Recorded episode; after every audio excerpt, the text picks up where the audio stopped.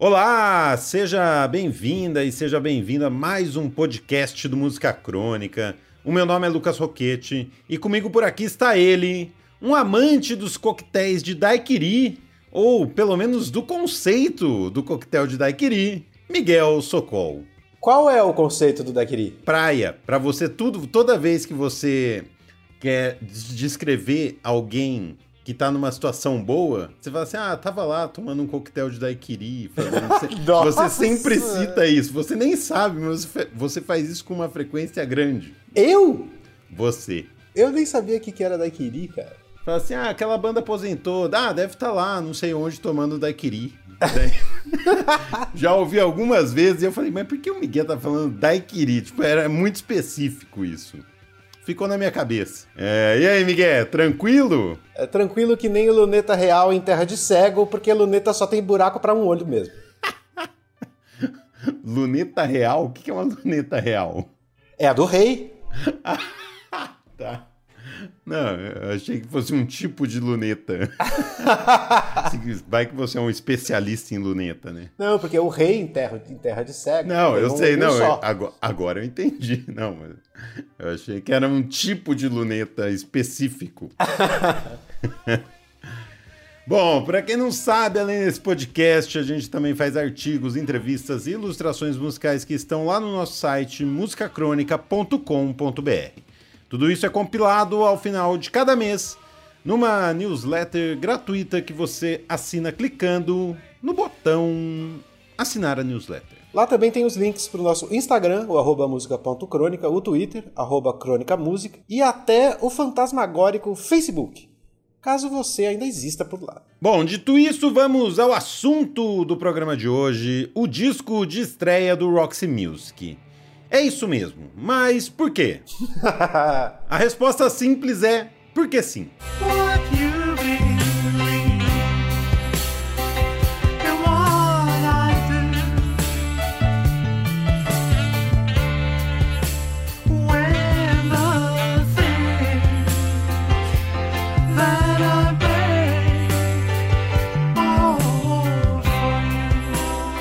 A resposta um pouquinho mais elaborada é porque esse disco de 1972 é um marco. Misturou sintetizadores com saxofone, oboé e deixou todo mundo sem saber se o que eles faziam era rock progressivo, glam, pós-punk e no fim eles acabaram sendo rotulados como art rock. É, só porque eram da faculdade de artes. O meu rótulo pro Roxy Music é que eles são a banda mais chique que já existiu e depois dela nada mais conseguiu ser tão chique. Pois é. Concordo com esse rótulo aí, tô com Miguel. Bom, e também porque ele completa 50 anos em 2022. Para comemorar o aniversário, a banda vai sair em turnê com a formação original, com exceção do Brian Eno, que gravou esse disco, mas saiu do grupo em 1973. Eles também anunciaram o lançamento em vinil dos seus oito discos de estúdio. Mas aqui a gente destrincha o primeirão com o Brian Eno, o Roxy Music. Começou.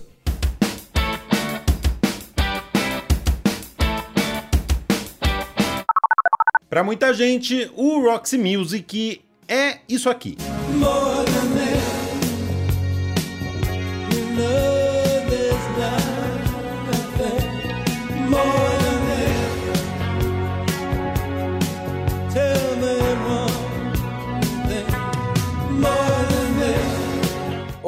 isso aí, mas essa outra balada aqui.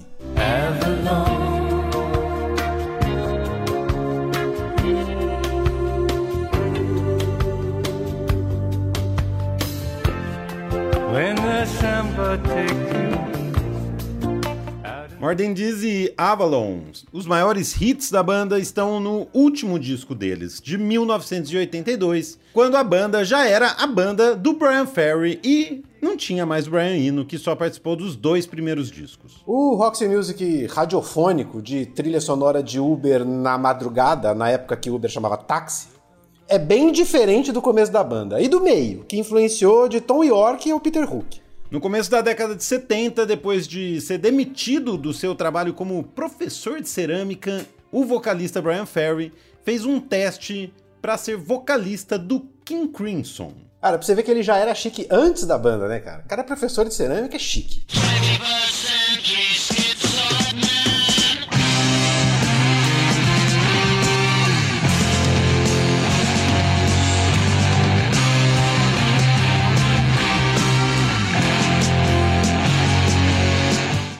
Mas o tal teste que o Brian Ferry foi fazer não deu certo porque ele não passou. Mas mesmo assim, ele impressionou o guitarrista, o Robert Fripp, que incentivou o Brian a montar a própria banda. Segundo o Brian, abre aspas. Primeiro de tudo, éramos apenas eu e o Graham Simpson, o baixista. Ele estava na minha banda da faculdade. Ele era um cara muito legal, que gostava de poetas beat, tinha uma coleção enorme de jazz, todos aqueles discos da Blue Note. Ele era uma das pessoas mais interessantes da banda, na verdade senso de humor sardônico. Então veio o Adam McKay e depois o Brian Eno. Fecha aspas. A esquisitice e o experimentalismo dos primeiros discos vem muito da formação de cada um dos integrantes.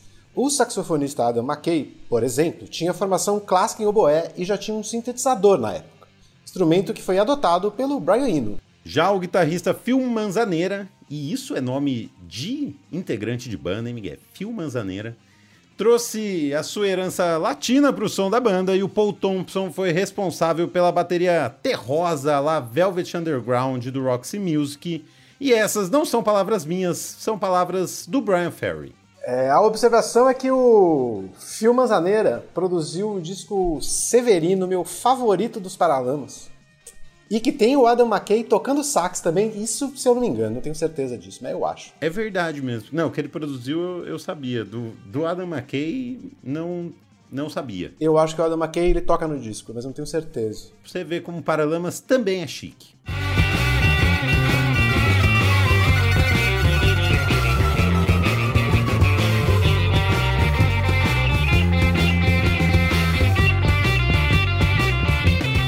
Quanto ao Brian Ferry, abre aspas para ele, eu adorava a música americana. A partir dos 10 anos, toda semana eu descobri alguém novo. Eu gostava muito de jazz também. Você sabe como são os ingleses, há uma certa quantidade de snobismo musical. Quer dizer, eu amei o Little Richard de Fats Domino, mas quando ouvi Charlie Parker pela primeira vez, isso foi algo que eu realmente amei, e ninguém que eu conhecia sabia nada sobre ele. É bom ter suas obsessões particulares, fecha aspas. E é bom o jeito que ele fala do próprio esnobismo, né? é que a pessoa, quando ela é chique demais, ela resvala o snob, não tem jeito. E o Brian Ferry é muito chique. A combinação de todas essas obsessões musicais particulares dos integrantes resultou no disco de estreia do Roxy Music, que foi gravado em duas semanas e produzido pelo letrista do King Crimson, Pete Sinfield. E eles começaram com o pé na porta. A música que abre o disco por exemplo, Remake Remodel, tem solo de todos os instrumentos usados e foi inspirado num quadro do pintor Derek Boshier. Cara, quando você ouve a primeira vez o Roxy Music e essa é a primeira música que você ouve, parece uma confusão aquilo lá, uma puta loucura essa música e de repente tá todo mundo solando, cada hora tem uma, um solo de um e ao mesmo tempo é muito punk, é muito chique ao mesmo tempo, né? É muito doido. É isso que eu vou falar, cara, primeira música do primeiro disco foi inspirada num quadro de um pintor, cara. Esses caras são muito chique. Pois é, e, e tem solo de oboé, de, de sintetizador, de guitarra, de baixo bateria.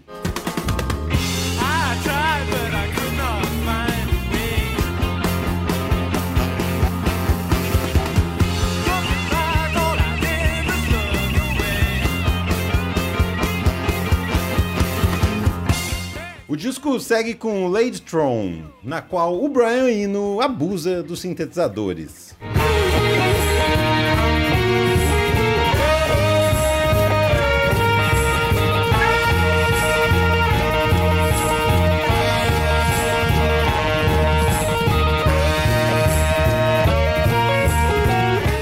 Colada nela tem a country futurista If There Is Something, que já ganhou até a versão do David Bowie, que é tipo um selo de chiqueza com o Team Machine. A gente vai botar as duas para você ouvir e tentar decidir qual é a mais chique.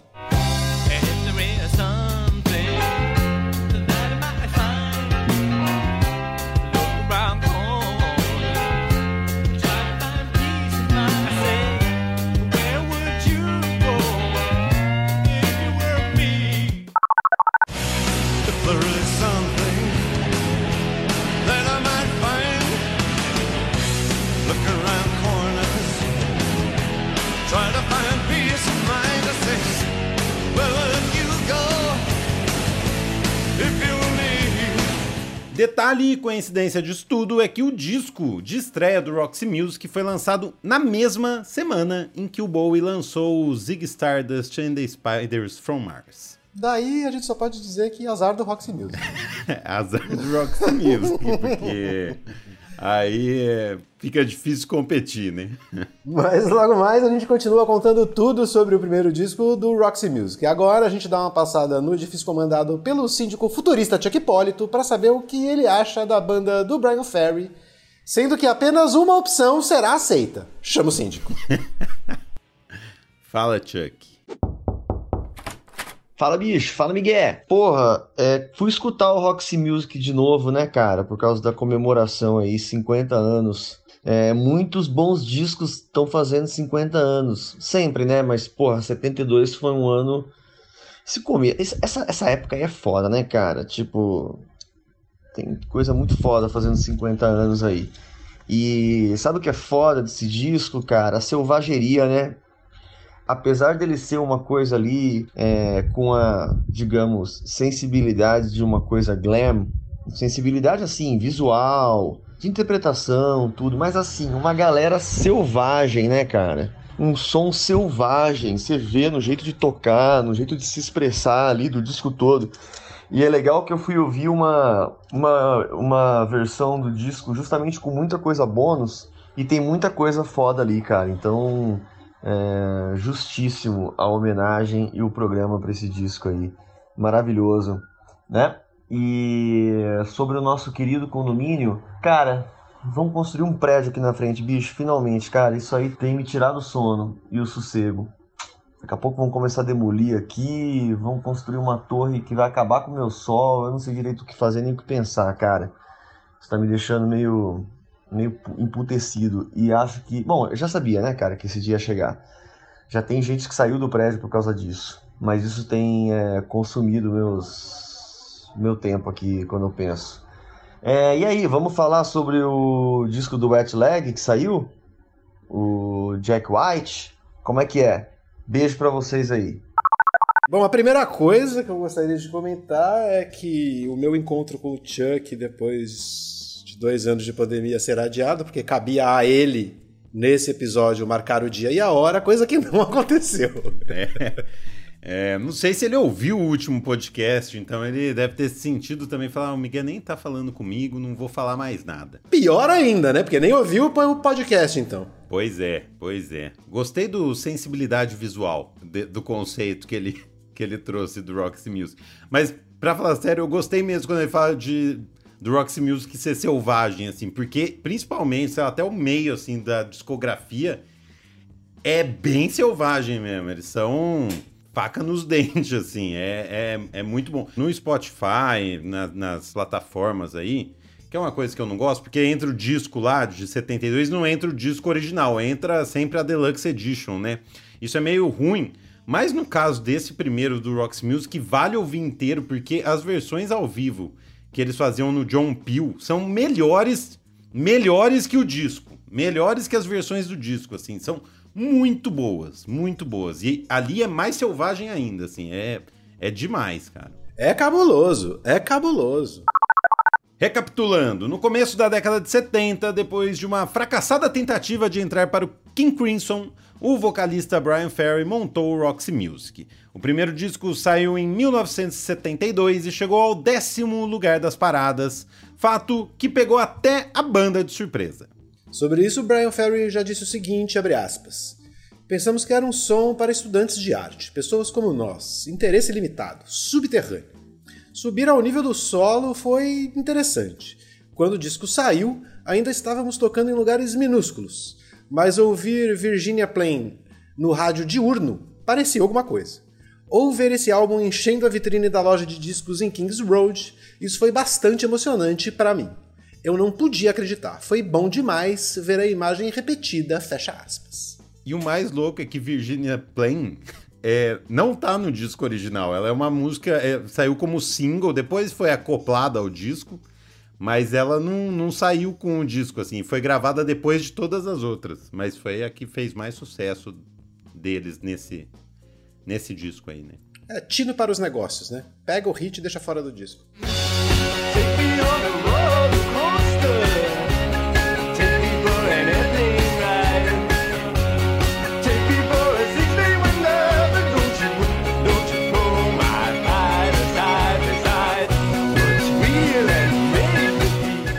Bom, por falar em imagem, é impossível falar do Roxy Music sem citar todo o visual da banda e toda a sensibilidade visual, como diria o Chuck, da banda.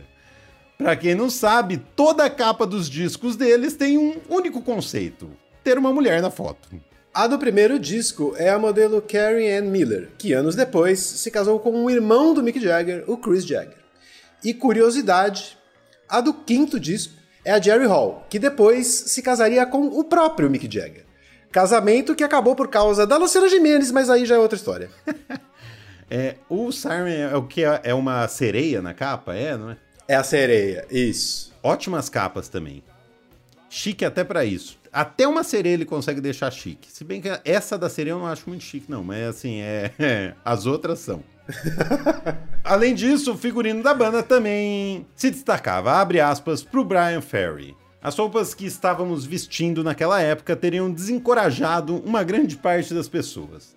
O que eu gostava nas bandas americanas, do selo Stax e Motown, era que eles estavam em apresentações e show business, usando ternos de morrer bem lisos. E na arte da capa pensei em todos os ícones da cultura pop americana, na Marilyn Monroe, vendendo cigarros ou cerveja com uma imagem glamurosa. Mas também estava um pouco fora de ordem. Havia algo um pouco estranho nisso, futurista e retrô. Tudo isso em vez de uma foto de banda, em uma rua sombria, parecendo meio mal-humorada. O que era a norma. Fecha aspas. As referências visuais não paravam por aí, tanto que a música 2HB foi inspirada pelo ator Humphrey Bogart no clássico filme Casablanca. Chique. O nome da música é uma abreviação de To Humphrey Bogart, ou para Humphrey Bogart. Celebrate, looking at you, Wipe away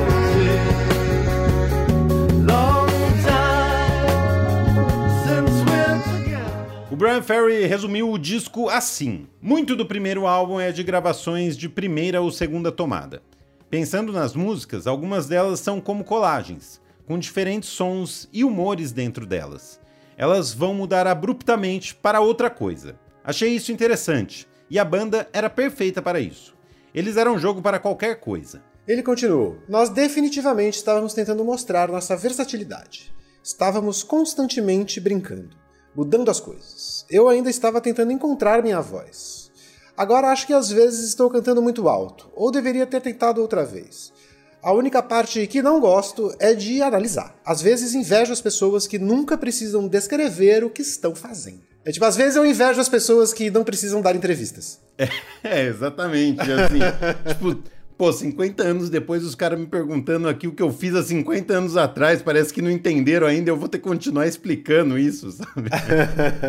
Bom, e assim a gente termina o episódio de hoje, porque sim, porque a gente também não gosta de analisar e descrever o que a gente tá fazendo. E o disco é incrível, o Roxy Music é incrível, e é por isso que a gente fez esse episódio, porque sim, porque além dos 50 anos, esse disco é um absurdo. E todos, a discografia inteira do Roxy Music é muito, muito legal. São 10 anos aí, oito discos em 10 anos e vale passar por todos. E eu vou mandar aqui um abraço pro Jota, que é nosso ouvinte assíduo.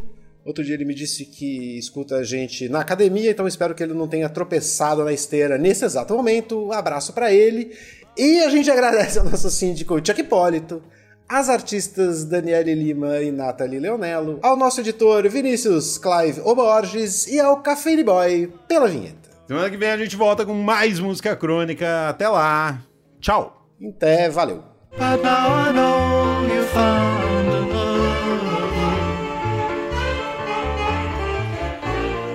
So will someone please find me